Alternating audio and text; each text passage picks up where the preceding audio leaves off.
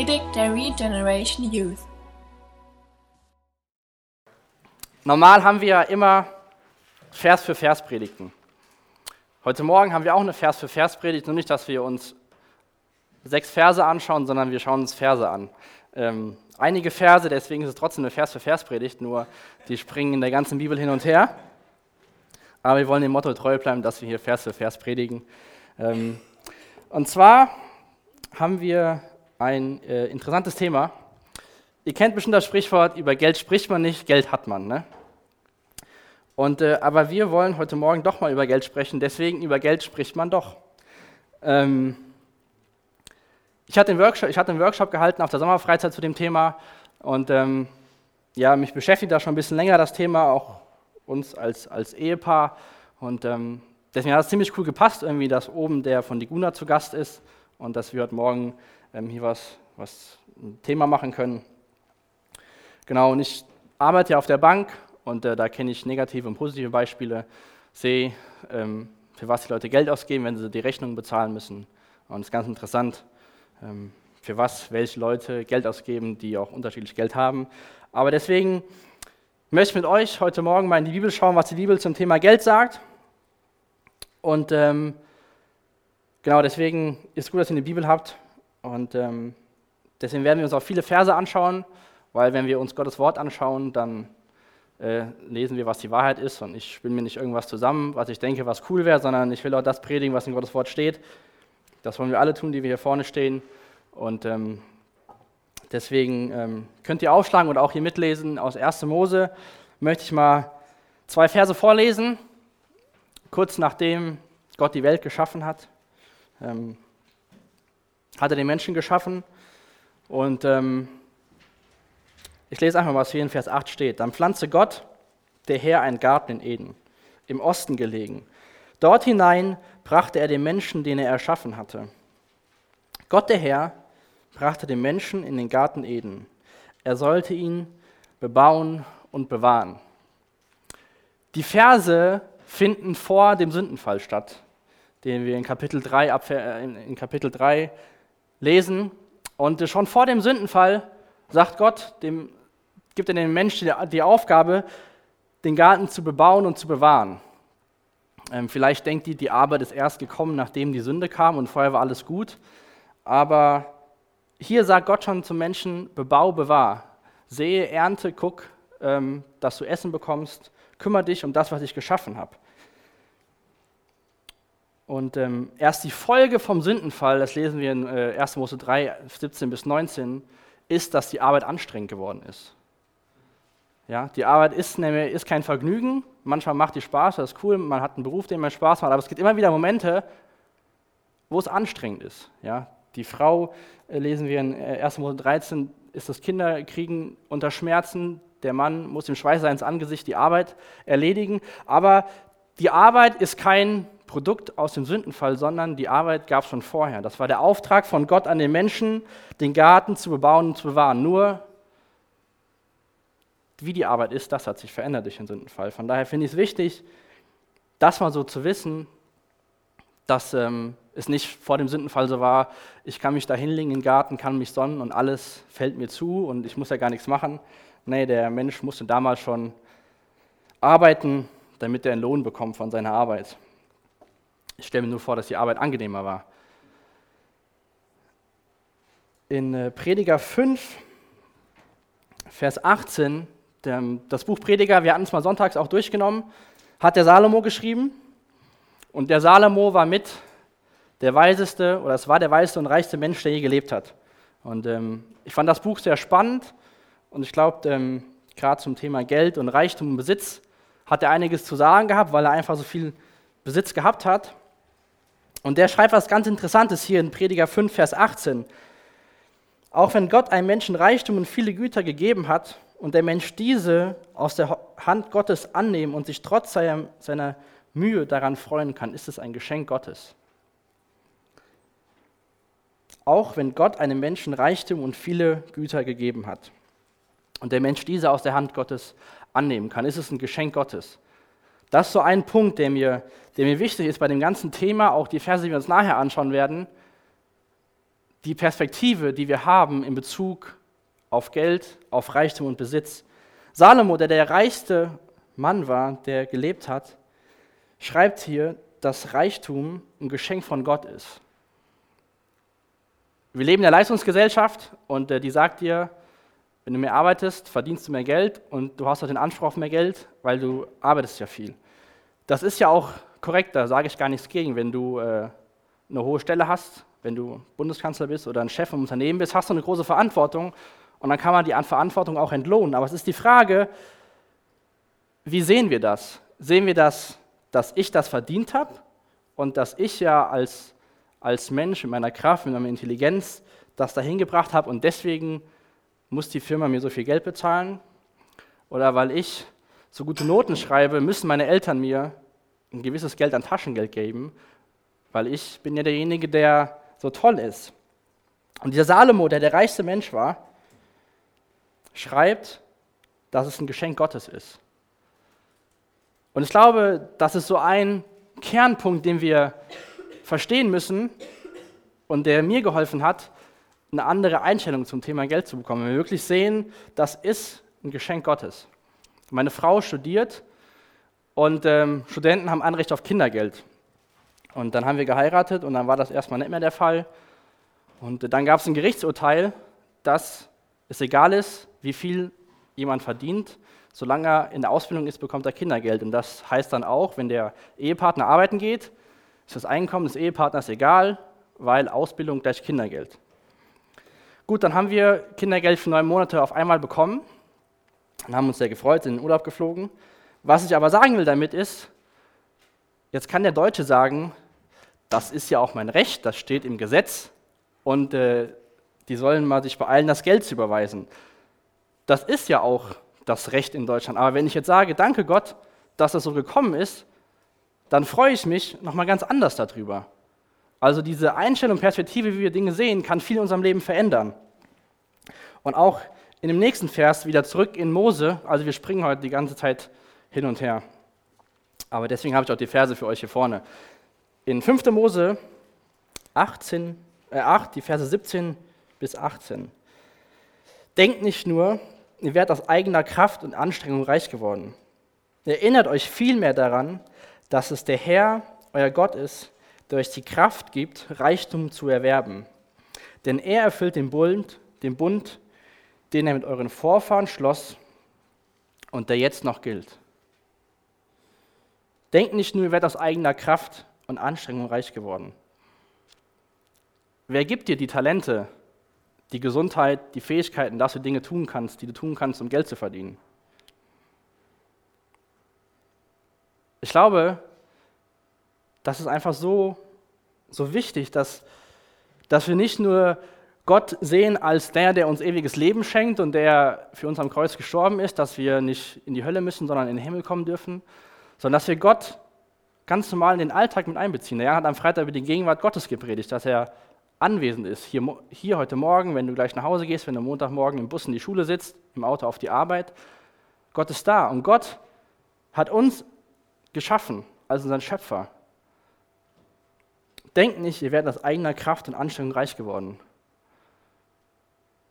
Es kann passieren, dass du krank wirst oder dass du nicht, nicht, nicht mehr was machen kannst. Von daher ist das einfach dieser, dieser Perspektivgedanke. Ja? Ähm, dadurch, dass ich die Kraft habe, morgens aufzustehen, den Grips habe, die Sachen auf der Arbeit zu verstehen, bekomme ich Geld. Ja? Aber der Ursprung davon ist wieder Gott, der das Leben schenkt. Gottes Treue lesen wir auch hier.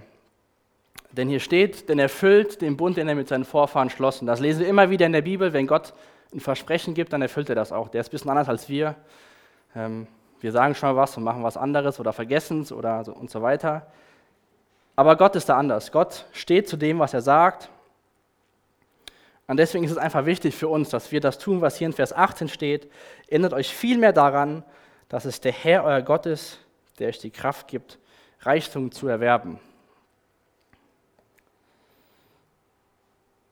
Wie gesagt, Vers für Vers, jetzt sind wir in dem Psalm, Psalm 50, die Verse 10 bis 12. Denn alles Wild des Waldes gehört mir und auch die Tiere auf den Bergen, alle Vögel der Berge und alle Tiere auf dem Feld gehören mir. Wenn ich hungrig bin, wenn ich hungrig wäre, würde ich es dir nicht sagen, denn die ganze Welt und alles, was, ihr, was auf ihr lebt, gehört mir.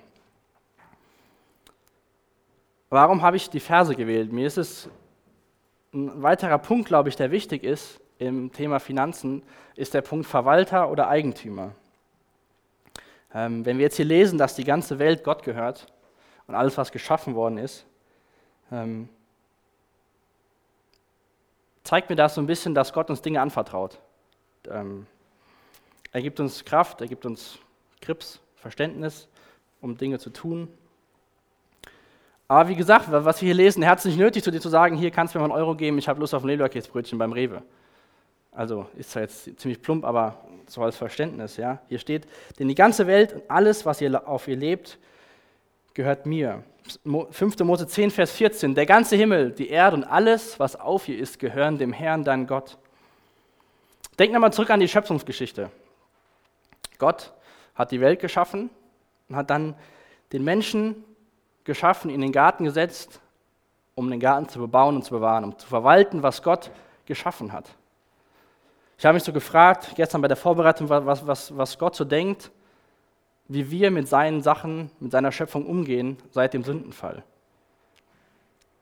Ich stelle mir das ziemlich cool vor, die, ich weiß nicht, wie viele Zeit vergangen ist, bis die Schlange kam, aber ich stelle mir das wirklich cool vor. Ja, man hat gearbeitet, man hatte wahrscheinlich die ganze Zeit Spaß bei der Arbeit, es war alles easy und cool, man hat das getan, was Gott einem aufgetragen hat. Aber dann kam halt die Sünde ins Bild. Aber wie gehen wir jetzt auch bezogen auf das Geld, auf die Finanzen, damit um, was Gott uns anvertraut? Gott hat uns hier hingestellt in seine Schöpfung. Wir sind seine Schöpfung, um es zu bebauen und zu bewahren. Er hat uns, glaube ich, viel anvertraut, gerade hier auch in, in, Deutschland. Ich meine, wir haben jetzt einen super coolen Raum hier. Ich bin sehr fasziniert davon. Und ähm, ich hoffe aber, dass nicht die Faszination von dem, was wir hier haben, ist, warum wir hinkommen, sondern weil Gott hier zu uns redet. Und ähm, ja, wir können sehr schnell unzufrieden werden, glaube ich, in Deutschland gerade, ähm, wenn wir sehen, so was, was so die, die Menschen um uns herum haben oder nicht haben, ähm, können neidisch werden, weil jemand ein neues Auto hat oder weil es gerade die neuen Schuhe sind, die rausgekommen sind oder einen tollen Essie-Nagellack und ich habe einen nur von DM oder was weiß ich. Ähm, in 1 Timotheus 6 lesen wir, wahrer Glaube und die Fähigkeit, mit wenig zufrieden zu sein, sind tatsächlich ein großer Reichtum. Schließlich haben wir unsere, bei unserer Geburt nichts mitgebracht und wir können auch nichts mitnehmen, wenn wir sterben. Deshalb wollen wir zufrieden sein, solange wir genug Nahrung und Kleidung haben. Die Bibel definiert hier Reichtum ein bisschen anders, als das alle um uns herum tun. Die Bibel sagt, wahrer Reichtum oder Reichtum ist wahrer Glaube und die Fähigkeit, mit wenig zufrieden zu sein. Ähm, wir leben in einer Konsumgesellschaft und die drückt uns viele Sachen auf. Die Werbung drückt uns viele Sachen auf. Ähm, Fernsehsendungen, alles Mögliche. Ja? Die, die Popstars, die da immer mit den schönsten Sachen herumlaufen, die haben den Stempel, Reichtum ist viel Geld, ein großes Haus, ein schnelles Auto, für jede, für jede Feier ein neues Kleid. Ähm, und die, die, die das viele Geld haben, kriegen das noch alles geschenkt, das wissen wir ja gar nicht immer. Aber das ist so, was die Welt als Reichtum definiert. Rockefeller, einer der reichsten Männer, wurde mal gefragt, wie viel Geld ist genug Geld? Seine Antwort war immer ein bisschen mehr. Das kann ich von mir sagen. Ich habe das auch äh, lange Zeit so gelebt. Ich war erst ganz normal als Kind zu Hause bei meinen Eltern, habe Taschengeld bekommen, war alles easy. Dann bin ich ins FSJ gegangen, gab es ein bisschen mehr Taschengeld, war alles easy. Ja, ich habe immer null am Ende vom Monat gehabt, obwohl ich mehr Geld hatte. Ähm, dann bin ich wieder zurück nach Hause gegangen, habe mit der Ausbildung angefangen, es gab wieder mehr Geld, es war alles easy, immer wieder. Ich hatte, hatte alles, was ich brauchte und trotzdem wieder null am Ende vom Monat. Obwohl das Geld sich äh, um einiges gesteigert hatte. Zweites Layer gab es ein bisschen mehr Geld, drittes Layer gibt es wieder ein bisschen mehr Geld. Dann war ich fertig mit der Ausbildung Und ich bin nicht ausgezogen, ich bin zu Hause geblieben, bis ich geheiratet habe und äh, musste keine Miete zahlen und hatte trotzdem genug Geld. Ähm, aber mein Einkommen ist mehr geworden. Das heißt, meine Ausgaben sind auch mehr geworden. Ähm, ich hätte war zufrieden, als ich Taschengeld bekommen habe und ich war zufrieden, als ich dann fertig war mit der Ausbildung. Ähm, deswegen, immer ein bisschen mehr stimmt schon. Ja? Wenn man dann nächst, das nächste erreicht hat, dann will man dann wieder dann ein bisschen mehr haben, weil das reicht ja nicht. Wahrer Glaube und die Fähigkeit, mit wenig zufrieden sein, sind tatsächlich großer Reichtum. Aber die Frage, auch in Vers 7 und 8, wo kommen wir her und wo gehen wir hin? Ja, Gott hat uns ein Leben hier auf der Erde geschenkt und von dem, was wir hier tun, und wir lesen auch gleich in Versen, dass das Leben dazu da ist, das Leben zu genießen und nicht nur uns nach Hause zurückzuverziehen, nur Wasser und Brot zu trinken und alles Geld irgendwo hinzugeben, sondern Gott schenkt uns das auch, um das Leben zu genießen. Aber was ist diese Perspektive, die ich habe? Ja? Will ich immer ein bisschen mehr oder bin ich auch zufrieden mit dem, was man hat?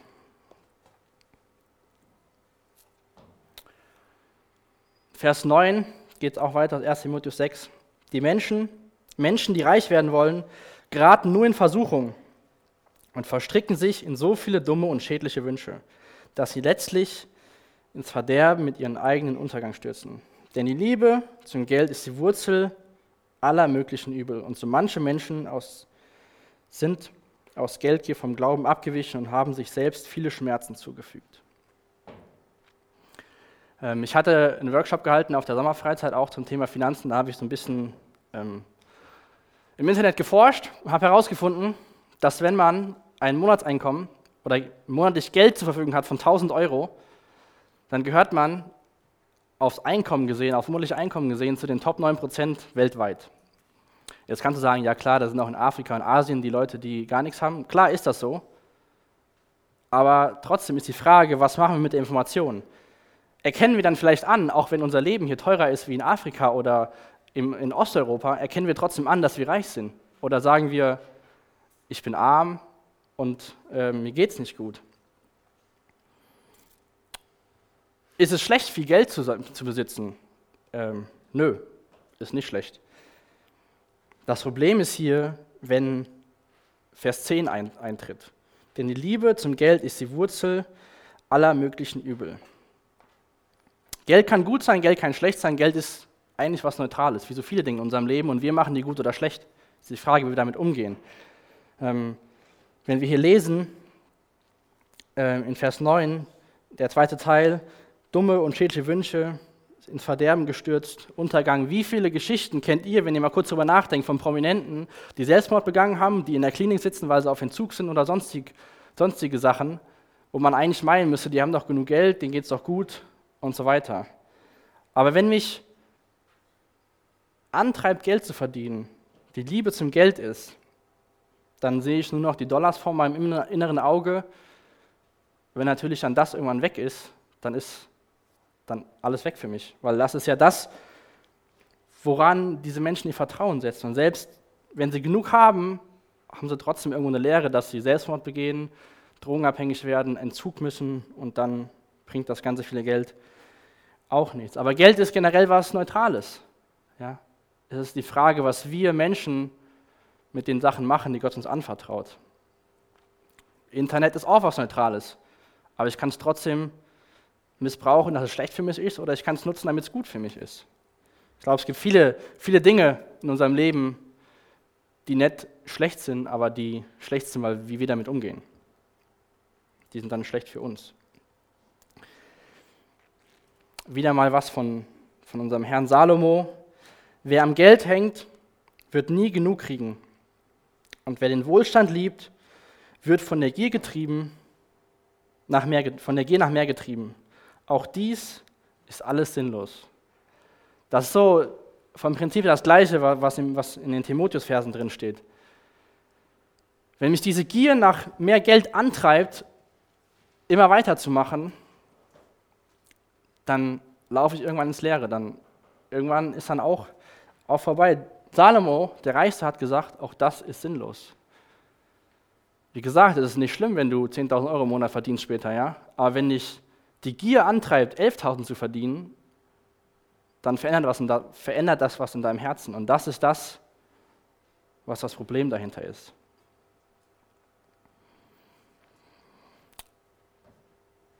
Das ist auch ein cooler Vers. Ich habe gesagt, dass in der Bibel steht, dass, dass wir das Geld auch gebrauchen können, um, um zu genießen. 1 Timotheus 6, 17 bis 19.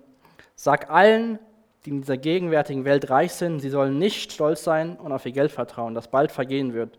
Stattdessen sollen sie Vertrauen auf den lebendigen Gott setzen, der uns alles reichlich gibt, was wir brauchen, damit wir uns daran freuen können und es genießen können. Da ist wieder die Frage, was machen wir zum Fundament von unserem Glücksein? Machen wir das fest am Einkommen, am Kontostand oder an äh, der Sicherheit genug Geld auf der Seite zu haben, falls irgendwas passiert und falls noch was passiert, dass dann nochmal was da ist. Bin ich stolz darauf, dass ich das jetzt gemacht habe, dass ich jetzt, äh, wenn ich 45 bin,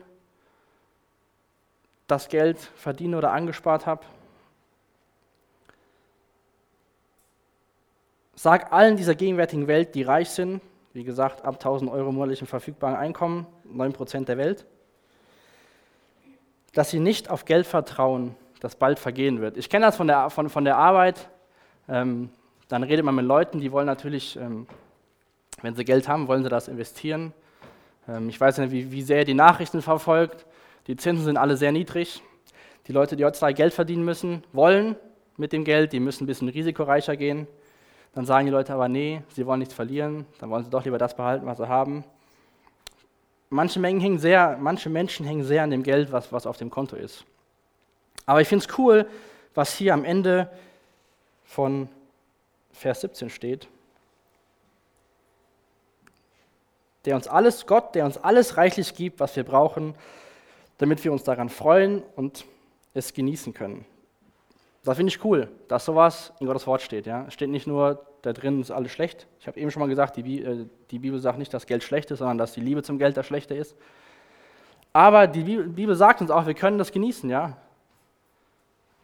Du kannst damit essen gehen, kannst in Urlaub fahren, kannst, keine Ahnung, ins Kino gehen, kannst ein schönes Auto kaufen.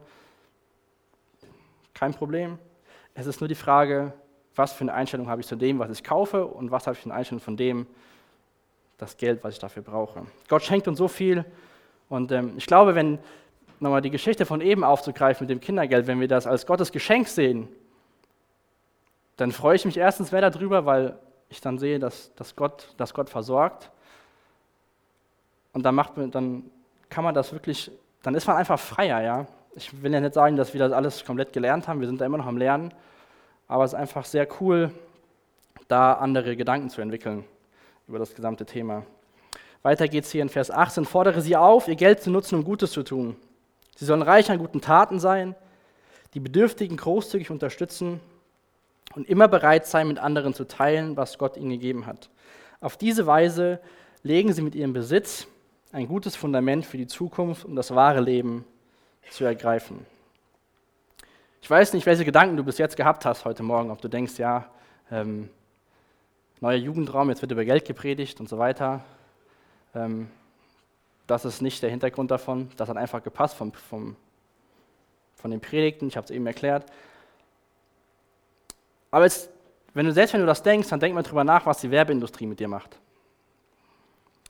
Ich habe vor zwei Tagen eine E-Mail bekommen von einem Online-Shop, wo ich mal was bestellt hatte. Da stand dann im Betreff, ähm, jetzt Winter-Special 50 Euro nur für dich. Gut, habe ich die E-Mail geöffnet, habe erstmal nach unten gescrollt, wo dann diese kleinen Nummern anfingen oder die Sternchen. Und dann stand da Mindestbestellwert 300 Euro.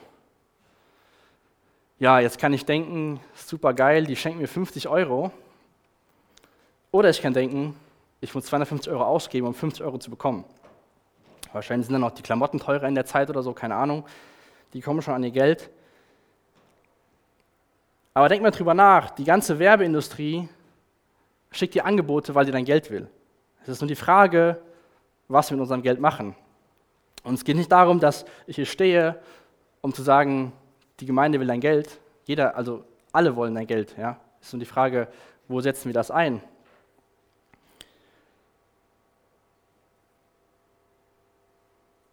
Also schenkt die Firma mir 50 Euro oder gebe ich der Firma 250 Euro von meinem Geld? Im Endeffekt haben die ja gewonnen, weil die haben ja viel mehr bekommen, wie sie geschenkt haben. Und ich hoffe einfach, dass wir anfangen zu sehen, dass die Bibel, auch Jesus sagt einiges über Geld. Wir können gar nicht in die ganzen Stellen reingehen, die auch Jesus sagt. Ähm, aber dass wir anfangen zu verstehen, was, was Gott uns durch sein Wort sagen will und wer uns dabei helfen will, einfach gerade zum Thema Geld, wo wir hier in der westlichen Welt leben, wo es viel davon gibt, dass wir damit einen guten Umgang bekommen. Ich sehe das auf der Arbeit, da gibt es junge Leute, die können mit Geld umgehen und es gibt junge Leute, die können gar nicht mit Geld umgehen. Es gibt alte Leute, die können damit umgehen und können gar nicht damit umgehen. Und ich wünsche mir einfach, ähm, dass wir einen guten Umgang damit lernen, ja.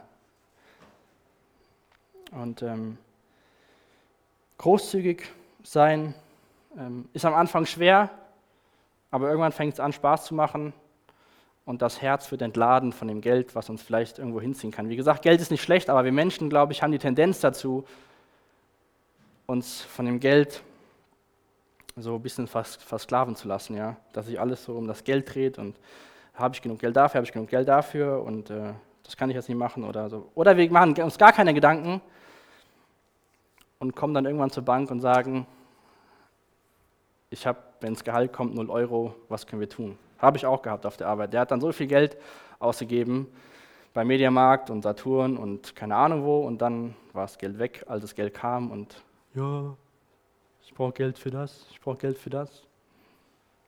Vielleicht ein bisschen früher drüber nachdenken. Auf diese Weise legen sie mit ihrem Besitz ein gutes Fundament für die Zukunft, um das wahre Leben zu ergreifen. Ich habe eben Verse aus Epheser vorgelesen dass Paulus sich wünscht, dass die Epheser verstehen, welche Kraft wirkt. Und ich glaube auch gerade so dieser, dieser letzte Vers hier, auf diese Weise legen sie in den Besitz ein gutes Fundament für die Zukunft, um das wahre Leben zu ergreifen. Ich glaube, alle Menschen wollen irgendwo dieses wahre Leben ergreifen. Es ist nur die Frage, von wem sie gesagt bekommen, was das wahre Leben ist. Und ich hoffe einfach, durch die Gottesdienste, dass ihr Gottes Wort besser kennenlernt, dass ihr selbst in Gottes Wort studiert und durch Gottes Wort erkennt, was das wahre Leben ist. Ich denke mal davon, dass die Verse aus Matthäus 6 vielen von euch bekannt sind. Und ähm, ich finde, hier kann man gut sehen, was, was Geld machen kann. Also die Sachen, die ich eben schon gesagt habe, fassen die Verse, glaube ich, sehr gut zusammen. Hier steht niemand, aus Matthäus 6, 24, 25, niemand kann zwei Herren dienen. Immer wird er den einen hassen und den anderen lieben. Oder dem einen treu ergeben sein und den anderen verabscheuen.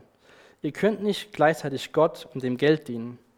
Darum sage ich euch, sorgt euch nicht um euer tägliches Leben, darum, ob ihr genug zu essen, zu trinken und anzuziehen habt. Besteht das Leben denn nicht mehr als aus Essen und Kleidung?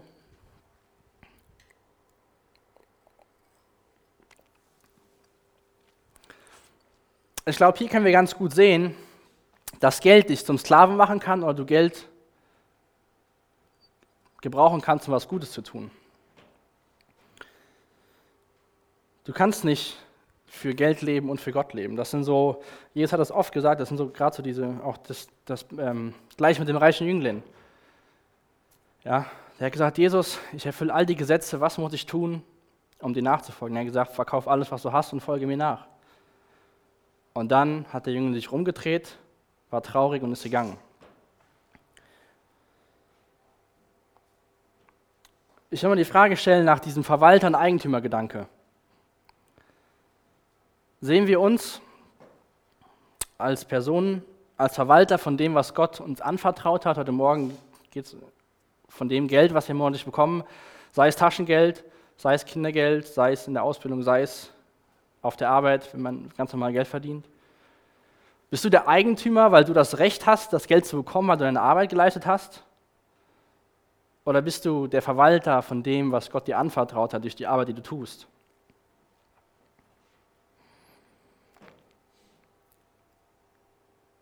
Das Gleiche geht auch wenn man später Geld auf dem Konto hat, ja, ist es dein Geld, was du dir gespart hast, was du, wo du für hart gearbeitet hast? Oder ist es Gottes Gnade, die dir so viel Geld anvertraut hat, weil du vielleicht ein guter Verwalter bist? Ich habe mich öfters gefragt, warum bin ich keiner, der eine Million im Jahr verdient? Langsam bin ich auf die Antwort gekommen, weil ich früher damit nie hätte umgehen können. Und ähm, jetzt hat Gott andere Wege mit mir vor, aber ähm, so wie ich mein Geld ausgegeben habe, wäre ich kein guter Verwalter gewesen von dem, was Gott mir anvertraut hat. Es gibt Menschen, die haben super viel Geld und die gehen super damit um und klar kaufen diese teure Autos oder andere Klamotten. Aber wenn wir nur sehen, dass sie das Geld für die Klamotten und das Auto ausgeben, wissen wir nicht, was sie sonst mit dem Geld machen. Und deswegen ist die Frage, bist du Verwalter von dem, was du bekommst, oder ist es, ist es ein Eigentum, mit dem du machen willst, mit dem, dem du machst, was du willst? Hier steht, wir können nicht Gott und dem Geld gleichzeitig dienen. Jetzt kommen wir zu dem, zu dem spannenden Part, interessanten Part, den wahrscheinlich keiner hören will. Ähm, zum Thema Geben, da kann ich auch eine, eine Geschichte von mir erzählen, aber die erzähle ich gleich erstmal. Hier was aus 1. Mose. Was sagt die Bibel zum Thema Geben? Wir haben jetzt uns angeschaut, was sagt die Bibel generell zum Thema Geld, Besitz, Reichtum. Aber was sagt ihr denn, was wir damit tun können? Und zwar steht hier in 1. Mose 4, ab Vers 3, nach einiger Zeit opferte Kain dem Herrn einen Teil seiner Ernte. Und auch Abel opferte ihm von den erstgeborenen Lämmern aus seiner Herde und von, sein, von ihrem Fett. Der Herr sah wohlwollend auf Abel und nahm sein Opfer an. Kain und sein Opfer jedoch wies er zurück. Da wurde Kain sehr zornig und blickte zu Boden. Habt ihr schon überlegt, warum Kain so reagiert hat, beziehungsweise warum Gott das Opfer von dem Abel wohlwollend angenommen hat? Ich hatte das mal eine Zeit lang so gemacht, ähm, als ich dann sonntags in die Gemeinde gegangen bin, habe ich so gedacht, da geht ja immer dieser Beutel rum und ähm, ich würde gerne mal was reintun. Ich mache das einfach so, ich gucke, was am Ende von, mein, von der Woche noch bei mir im Geldbeutel drin ist und das gebe ich dann in der Gemeinde. Gut, ich bin generell kein Mensch, der viel Bargeld bei sich hat, weil ich immer alles mit Karte zahle. Hinzu kommt, dass da meistens am Ende der Woche dann noch, was weiß ich, ein Euro drunter so Münzen drin waren. Und ähm, dann habe ich das halt da reingetan. Und ich kann mir vorstellen, dass der Kain auch so ein bisschen überlegt hat, so, hm, was habe ich denn jetzt für eine Ernte? Das brauche ich dafür, das brauche ich dafür, das brauche ich dafür. Ach, da ist ja noch was übrig dann habe ich ja noch was zum Opfern. Der Abel aber hingegen hat gesehen, das ist das, was ich habe. Das von dem, was ich habe, das erste will ich Gott opfern, mit dem Rest will ich meinen Lebensunterhalt bestreiten. Und ähm, ich glaube trotzdem, dass Gott dass die, die Münzen, die ich da reingelegt habe, gebraucht hat. Aber was für eine Einstellung hatte ich dazu? Ich habe so geguckt, okay, erstmal komme ich, wenn was von mir übrig bleibt, das kann ich dann so Gott so vor die hingeben. Aber wir sehen hier, dass Gott wohlwollend auf das Opfer von dem Abel blickt und ähm, der einfach geguckt hat, das habe ich und dann will ich das Gott geben und dann gucke ich, wie es mir geht oder was, was ich brauche. 1. Mose 14, ein paar Kapitel später, ähm, ist Abraham in den Krieg gezogen, kommt zurück aus dem Krieg und ähm, auf dem Rückweg begegnet Abraham Melchisedek. Melchisedek ist ein Bild für Jesus, da hatten wir auch in Hebräer schon mal kurz drüber gesprochen. Ähm, ich finde es total interessant, wenn wir das hier sehen, äh, in Vers 18. Abraham, also da hieß er noch Abraham, aber ist Abraham, ist auf dem Heimweg, begegnet Melchisedek und der reicht ihm dann Brot und Wein. Und ähm, dann steht hier am Ende vom Vers 20, da gab Abraham Melchisedek ein Zehntel von allem, was er zurückerobert hatte. Was ich total interessant finde, ist, das, was Abraham erobert hat bei dem Sieg, hat ihm vorher gehört. Und hat es dann sich zurückgeholt, geht dann nach Hause und gibt dann was zu Melchisedek. was ja eigentlich ihm gehört hat, weil er hat ja nur zurückgeholt. Und ich glaube, da können wir auch ganz gut sehen, so diesen Verwalter-Eigentümer-Gedanke, aber auch, der ist noch auf dem Heimweg. Ja? Der geht nicht erst nach Hause, sagt Melchisedek, warte mal, ich gehe mal nach Hause, verteile mal wieder alles, wenn was da bleibt, das gebe ich dir dann. Auf dem Heimweg sagt er hier, das ist für dich von dem, was er sich wiedergeholt hat. Finde ich total interessant. Malachi, kleiner Prophet, steht Kapitel 3, Vers 10, bringt den kompletten zehnten Teil eurer Ernte ins Vorratshaus, damit es in meinem Tempel genügend Nahrung gibt. Stellt mich doch auf die Probe, spricht der Herr, spricht der allmächtige Herr, ob ich nicht die Fenster des Himmels für euch öffne und euch mit unzähligen Segnen überschütten werde.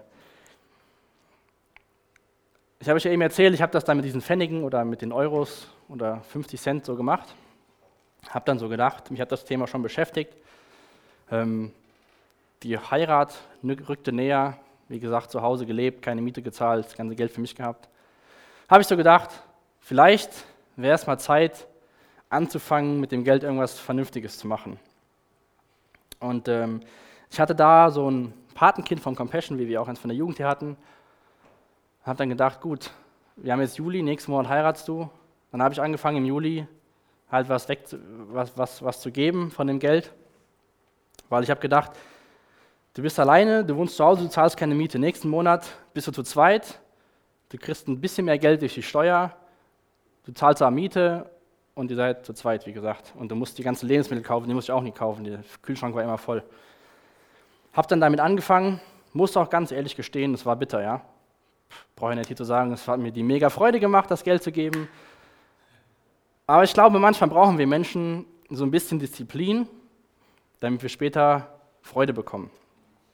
Also habe ich damit angefangen, dann haben, hatten wir auch gesprochen, wie wir das dann machen. Na gut, und ich muss, also am Anfang, die ersten paar Monate war es halt so, uh, das ist weg. Aber mittlerweile macht uns das total Spaß irgendwie. Ähm, es gibt immer wieder so Gedanken, so ja, man könnte das und das damit kaufen. Ähm, wie gesagt, wir wissen, dass Gott lebt, wir wissen, dass es den Teufel gibt und der Teufel kennt unsere Schwachstellen und dann versucht er da immer wieder so ein bisschen zu pieksen. Aber ähm, ist einfach cool und jetzt könnte man ja denken, dass der zweite Teil verheißt, wenn du was gibst, dann bekommst du deine Millionen, die du dir schon immer wünschst. Also was ich aus, äh, von uns erzählen kann, ist, dass Gott versorgt, ja. Und äh, wir hatten auch schon mal ein bisschen mehr bekommen, dann gab es nochmal BAföG. Aber ich glaube, dass wir diese, was hier steht, diese unzähligen Segnungen nicht auf das Geld begrenzen sollen, was wir geben. Wie viel mehr ist es denn wert, Freude zu bekommen von Gott oder Dankbarkeit zu bekommen, eine andere Einstellung zu bekommen, als wie noch mehr Geld am Konto und ähm, mit, was wir auch mit, was mit der Jugend machen. Das sind 30 Euro im Monat, das Kind bekommt Schulbildung, das äh, hat so Kindergottesdienst, da kümmern sich Leute drum, die hören die Botschaft von Jesus, wie viel mehr ist denn sowas wert, als dann nochmal Geld am Konto zu haben. Deswegen kann es sein, dass du vielleicht das Geld, was du gibst, irgendwie wieder geschenkt bekommst und dann hast du wieder Geld zum Geben. Es kann aber auch sein, dass Gott dir einfach Segen schenkt, denen dass du Freude bekommst oder dass du ein Segen bist für andere Menschen.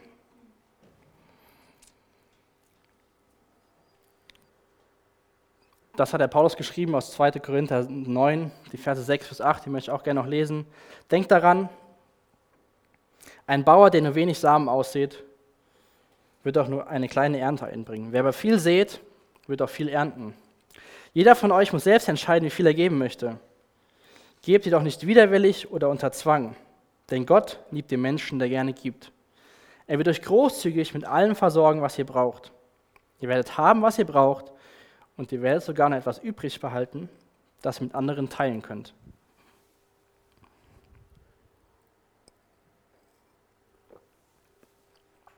Das ist einfach ein cooles Prinzip.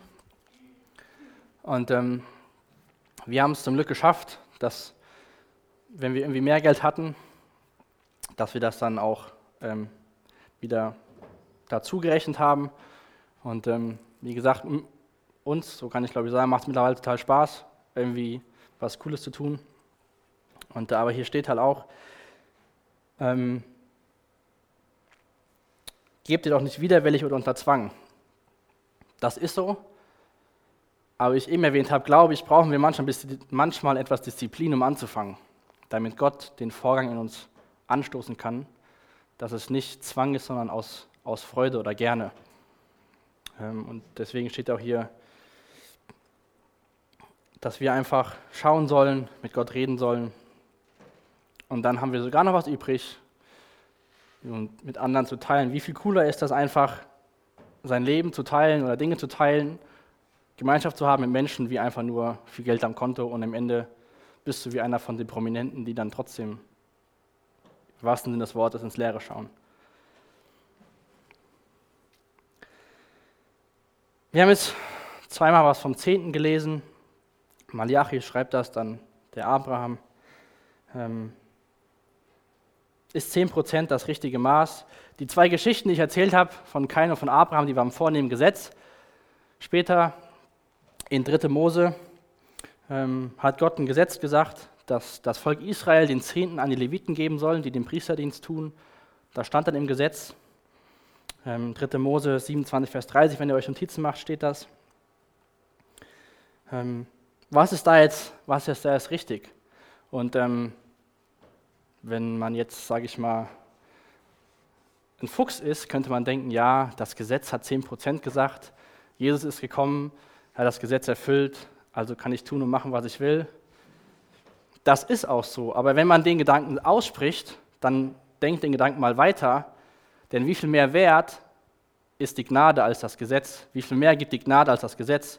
Von daher würde ich vorsichtig sein, solche Gedanken zu haben, weil dann muss man es konsequent zu Ende denken und dann ist man im Prinzip der Gnade und dann ist es weitaus mehr wie 10 Prozent. Meine Frau und ich haben gedacht, 10 Prozent liest man oft in der Bibel. Ich sage jetzt nicht, dass es ein Gesetz ist, aber für uns war das einfach ein guter Anfang. Das war, hat man öfters in der Bibel gelesen. Und ähm, genau, aber das muss jeder selbst entscheiden, stand doch eben in den Versen haben wir es gelesen. Ähm, ist halt ein guter Anfang, ist ein, ein Maßstab, den, den, die Bibel ausgibt. Wenn jetzt Gesetz und Gnade, dann kannst du gerade 100% geben, aber wie gesagt, ich sage jetzt nicht, dass 10% das Ultimatum ist. Man hört, andere machen das so, andere machen das so, aber für mich ist 10% ein guter Anfang. Wenn man gar nichts macht, ist das schon mal ein Schritt in die richtige Richtung. Aber was das richtige Maß ist, das macht einfach unter euch mit Gott aus.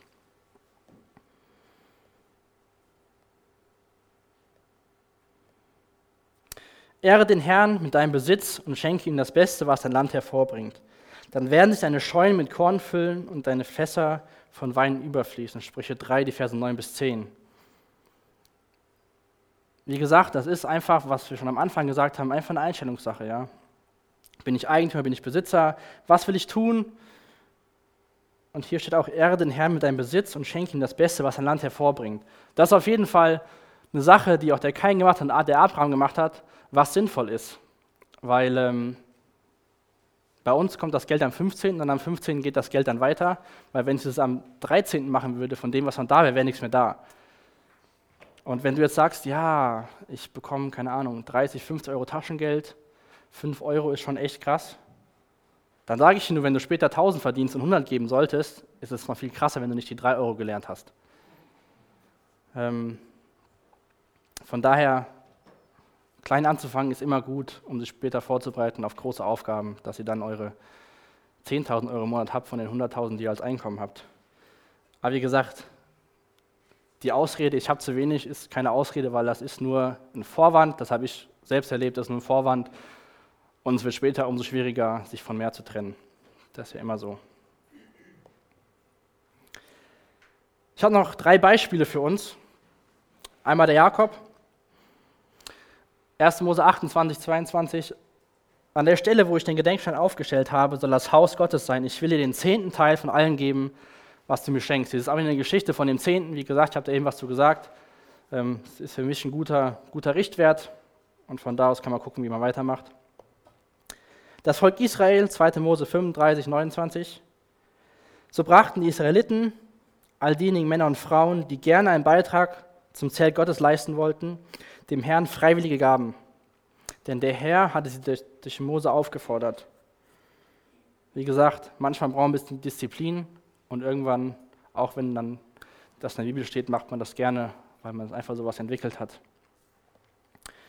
Und die Urgemeinde, Apostelgeschichte 2, 44 bis 45. Alle Gläubigen kamen regelmäßig zusammen und teilten alles miteinander, was sie besaßen.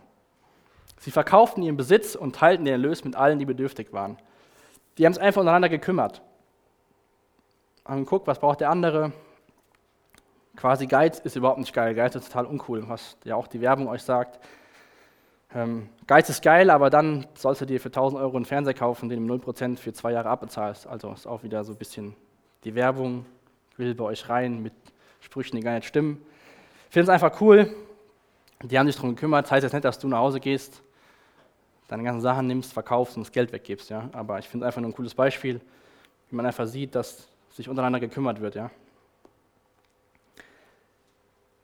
Ich habe in der Vorbereitung ähm, für den Sommer mir ein paar Predigtserien dazu angehört.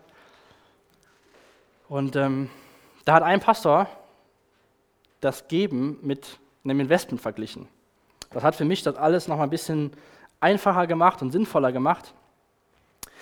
Weil jetzt überleg mal, wenn du einkaufen gehst, sei es jetzt Klamotten oder Technik oder was auch immer, wenn du dieser Firma, von der du kaufst, Geld gibst, willst du ja was Gutes zurückbekommen.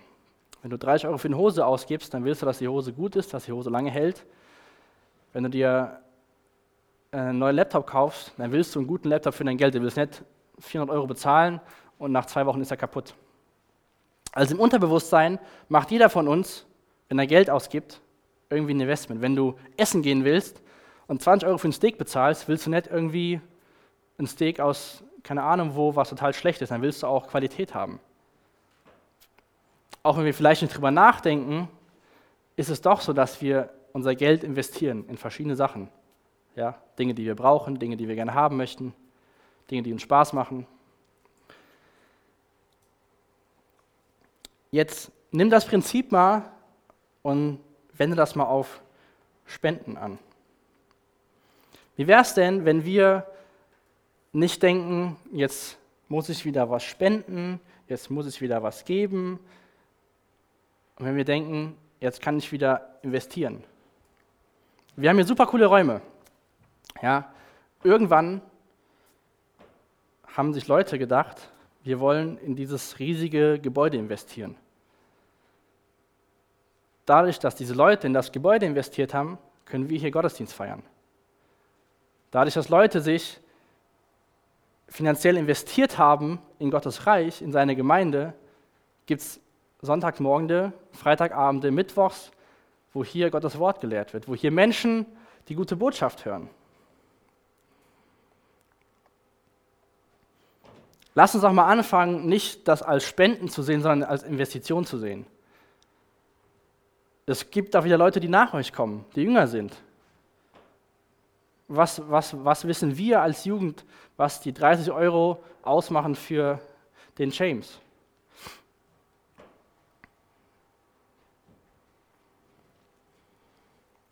Christus ist das Haupt der Gemeinde und die Gemeinde ist sein Leib. Er ist der Anfang und als erster von den Toten auferstanden, damit er in allem der Erste ist. Kolosser 1, Vers 18. Ich will noch einen anderen Vers vorlesen. Matthäus 16, Vers 18. Von nun an sollst du Petrus heißen. Auf diesen Felsen will ich meine Gemeinde bauen. Und alle Mächte der Hölle können dir nichts anhaben. Jesus sagt, das ist meine Gemeinde, und keiner kann sie zerstören. Wenn Leute zu mir auf die Bank kommen oder zu Kollegen, dann sagen die, ich habe 10.000 Euro, ich will das Geld investieren und in fünf Jahren will ich möglichst 11.000 Euro wiederhaben. Du wirst, wenn du Geld in Gottes Reich investierst, keine Zinsen bekommen, aber du investierst in was, wo Jesus sagt, und alle Mächte der Hölle können dir nichts anhaben. Dein Geld kann durch irgendeinen Crash flöte gehen.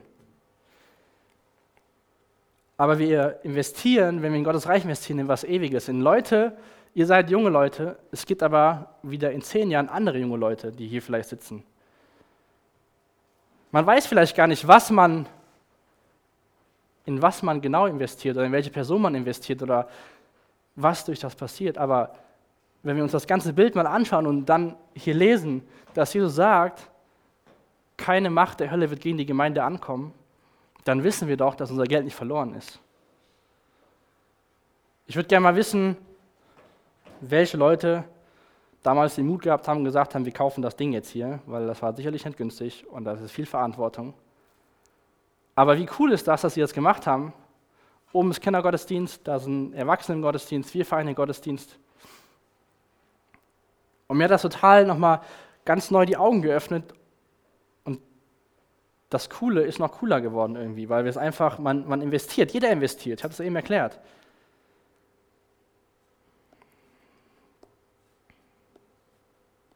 Sammelt keine Reichtümer hier auf der Erde an, wo Motten oder Rost sie zerfressen oder Diebe einbrechen und sie stehlen können. Sammelt eure Reichtümer im Himmel, wo sie weder von Motten noch von Rost zerfressen werden und vor Dieben sicher sind. Matthäus 6, ab Vers 29. Und wie gesagt, wir haben auch eben gelesen in Timotheus, dass Gott uns Geld schenkt, das Leben zu genießen. Es geht nicht darum, dass wir uns alle schlecht fühlen müssen, wenn wir irgendwas Tolles machen. Darum geht es überhaupt nicht. Aber welche Einstellung habe ich zu dem Geld? Wie gehe ich damit um? Und wie es der andere Vers gesagt hat, lass uns doch einfach anfangen, das wahre Leben zu ergreifen. Die Klamotten, die du kaufst, wo du das Geld investierst, irgendwann sind die zu klein oder sind kaputt oder keine Ahnung was. Aber das Geld, was wir in Gottes Reich, sei es über Patenkinder in die Gemeinde oder andere Organisationen geben, da können wir gar nicht den Wert messen, der da rauskommt. Und auf jeden Fall dürfen wir wissen, dass es nicht umsonst ist. Aber es ist halt die Frage, was oder wo steht unser Herz bei der ganzen Sache? Hängt es an dem, was ich habe um mich herum? Oder hängt es dort, wo wir hingehen werden, wo wir viel, viel, viel, viel, viel mehr Zeit verbringen werden als hier? Denn wo dein Reichtum ist, da ist auch dein Herz.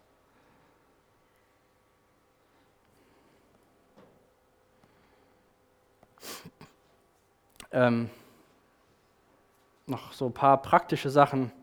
Diese 80, ups, diese 80-10-10-Regel, das habe ich auch schon ein paar Mal gelesen. 10% sparen, 10% geben, 8% Spaß haben. Ähm, wie gesagt, das ist kein, es gibt hier keine Muster oder die perfekten Sachen, das sind einfach nur Ideen. Ähm, auch vom, vom Jakob sehen wir, dass er für später Geld gespart hat. Als seine Frau gestorben ist, hat er direkt die, die Hülle nebenan noch gekauft, dass wenn er stirbt, dass seine Kinder quasi keine Not mehr haben, ein Grab für ihn zu finden. Ähm, genau. Wie gesagt, sei großzügig, das macht echt, also lass uns einfach anfangen, uns als Verwalter zu sehen und wie Gott uns beschenkt hat und einfach gucken, wie wir diese Freude mit anderen, mit anderen Menschen teilen können. Guck einfach mal, was du hast im Monat, Taschengeld, wie auch immer. Gucken, was du ausgibst. Und ähm, es kann auf jeden Fall sehr helfen. Und nochmal so eine Sache, das sehe ich auf der Arbeit, Menschen haben keine Geduld mehr. Ja, dann wollen die das unbedingt haben. Sondern jetzt überleg mal, jetzt gehst du in das Geschäft und dann kaufst du dir irgendwas, was dir super, was du gerne haben willst. Und dann gehst du arbeiten damit du das dann bezahlen kannst. Also Haus, Auto und so ist ja nicht, ich, das meine ich jetzt nicht. Ja, Auto muss manchmal sein. Wenn man kein Geld hat, dann muss man sich ja Geld leihen. Ein Haus, die wenigsten können sich das Geld zusammensparen für ein Haus, bevor sie es bauen. Das ist auch, also gerade ein Haus ist für mich persönlich auch eher ein Investment wie einfach nur Schulden machen. Aber es geht um die vielen Kleinigkeiten. Ja, ein Jahr lang, dann hast du deinen Fernseher oder hast du deine Playstation oder was auch immer. Aber was macht das denn mit dir dann, brauchst du das Geld, damit du das bezahlen kannst. Wie ist das denn, wenn du von deinem Geld sparst, dann dahin gehst und sagst, hier ist das Geld? Das macht doch viel mehr, also denke ich, macht doch viel mehr Spaß zu sagen, hier, ihr habt das, das ist jetzt mir, wie ich nehme das mit und gucke, dass ich monatlich mein Geld bekomme, damit ihr das irgendwann bekommen könnt. Ich glaube, die, die Sachen verlieren dadurch auch an Wert, weil wir nicht mehr das schätzen, die Geduld zu haben und zu warten und zu sparen. Ich habe noch einen Vers zum Abschluss aus Römer 8, Vers 26. Ähm, ich war da früher kein, kein King drin im Geld ausgeben. Ähm, habe zwar kein Minus gehabt, aber ich habe auch kein Geld übrig gehabt. Hier steht, der Heilige Geist hilft uns in unserer Schwäche, denn wir wissen ja nicht einmal, worum oder wie wir beten sollen. Doch der Heilige Geist betet für uns mit einem Seufzen, das sich nicht in Worte fassen lässt. Und das ist einfach so, was ich dir auch mitgeben will, wenn du jetzt denkst, so, ja, ich kriege das jetzt zu 100% hin oder ich würde das gern besser machen. Gott ist nicht da und sagt, du musst zu mir kommen, du musst perfekt sein. Wir sehen hier, dass Gott, dass der Heilige Geist uns hilft, da wo wir schwach sind, dass er uns hilft beim Beten, was wir auch beten sollen. Ähm, deswegen ist echt die Einladung, einfach dafür zu beten, zu wissen, dass Gott uns unserer Schwäche helfen will. Sonst wäre es gar nicht gekommen, wenn wir alles selbst machen könnten. Aber wirklich, denk mal drüber nach, was du vielleicht mit deinem Geld machen kannst, wenn du noch nichts gibst. Ich würde dich echt ermutigen, ähm, da mal zu beten und Schritte vorwärts zu gehen, weil ich glaube, dass es unser Herz entlasten kann und wir nicht mehr so gefangen werden können von dem Geld, sei es jetzt hier äh, in der Ortsgemeinde, dann der Hartmut Hofmann hat einen ziemlich coolen Verein, ähm, Dolzes heißt der, die sind auch in Afrika, die haben auch Patenkinder, kostet auch 30 Euro im Monat, ähm, kann man auch so eine Briefpatenschaft machen. Ähm, das ist auch eine sehr coole Sache. Das wussten wir leider nicht, bevor wir Compassion gemacht haben, aber wir finden beides sehr cool. Aber das ist auf jeden Fall was, was bei uns auch in der Gemeinde ist, wo man jemanden kennt, der das Ganze leitet. Und halt, wie gesagt, oder halt auch Compassion, beides kostet 30 Euro im Monat. Und ich mache echt Mut, ähm, da mal drüber nachzudenken, wie wir mit unseren Finanzen, mit unserem Reichtum, mit unserem Besitz, Besitz umgehen, auch als junge Leute. Das ist nicht eine Sache, die man erst macht, wenn man fünf Jahre gearbeitet hat oder wenn man ein Haus hat oder wenn man Kinder hat, sondern wenn man früh anfängt, fällt später leichter. Jetzt so die Frage, was ist so der Entschluss, äh, der Schluss, die Schlussfolgerung von heute Morgen? Ist jetzt das Thema Geld, wenn ich dann gebe, so einen Haken auf meiner Heiligkeitsskala, dass es dann so abhaken kann und dann geht es vorwärts? So der nächste Schritt.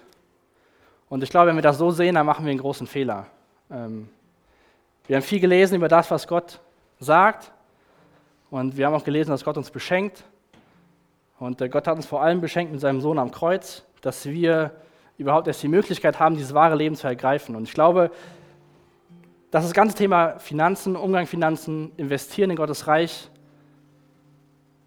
eine Frucht von dem sein sollen, wie unsere Beziehung mit Gott ist und nicht so ein Haken, damit die Beziehung zu Gott besser wird. Ich habe auch gesagt, man braucht vielleicht mal ein bisschen Disziplin am Anfang. Aber vor allem bei der ganzen Sache brauchen wir Jesus. Das ist einfach das, was wir brauchen, der für uns gestorben ist und Gott, der uns in unserer Schwäche hilft. Und von daher lade ich echt ein heute Morgen, wenn du zu Gott selbst beten willst oder zu einem Mitarbeiter kommen willst, um zu beten oder zu reden.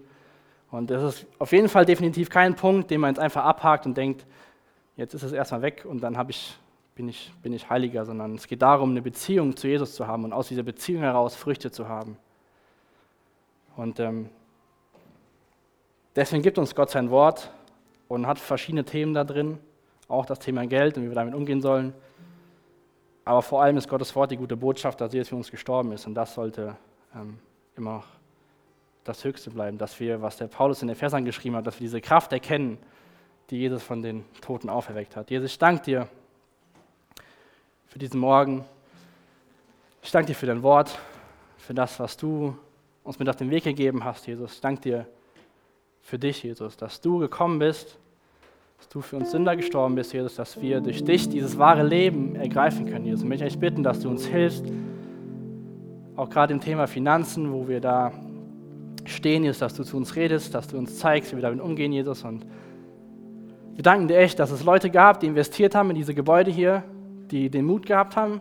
Und ich danke dir dafür, dass wir das alles tun können, was wir jetzt hier haben, Jesus, dass wir Ton haben, dass wir Licht haben, Jesus, dass wir einen warmen Raum haben, dass wir neben eine Kaffeebar haben, Jesus. Dafür danke ich dir echt und ich möchte dich bitten, dass du uns durch deinen Geist veränderst, Jesus, dass wir Menschen werden, die in deinen Reich investieren, die einfach das Große sehen und nicht die vielen Kleinigkeiten, die vergehen werden, Jesus. Danke dir, dass es echt gut geht. Ich möchte es bitten, dass du kommst und uns dienst in der Zeit der Anbetung, Jesus, dass wir dir, dir ähnlicher werden und von dir lernen, aus deinem Wort hören, was du von uns möchtest, Jesus. In deinem Namen. Amen.